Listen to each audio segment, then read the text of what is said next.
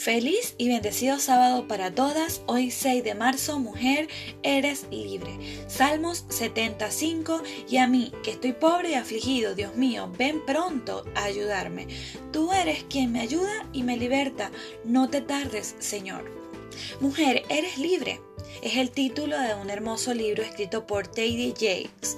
En él se hace referencia a la guerra que nosotras sostenemos contra Satanás para librarnos de las cadenas del pecado.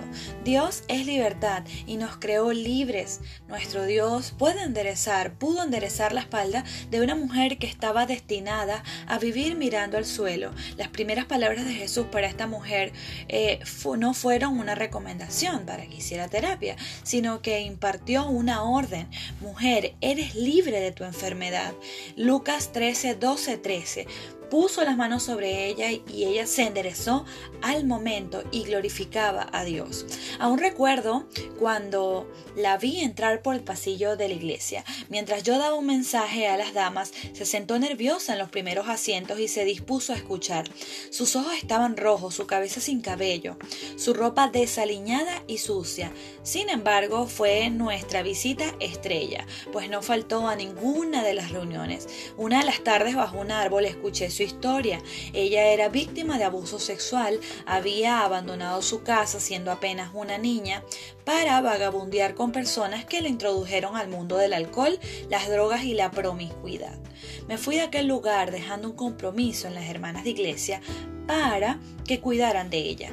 Varios años después fui yo quien se sentó en los primeros asientos para escuchar la bienvenida que en ese momento daba la directora de escuela sabática. Escuché su voz, miré sus ojos y recuperé una imagen casi perdida en el recuerdo. Era ella.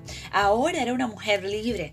Dios rompió sus cadenas, le dio una nueva imagen y una nueva visión de sí misma. Dejó de ser esclava para vivir como hija de Dios. Mujer, Dios te hizo libre tus traumas y desilusiones y fracasos quizás te paralizan y te hacen repetir no soy nadie, Dios se ha olvidado de mí. Levanta tus manos al cielo, clama gracia divina y tus cadenas caerán ante tus ojos y ante los que te observan.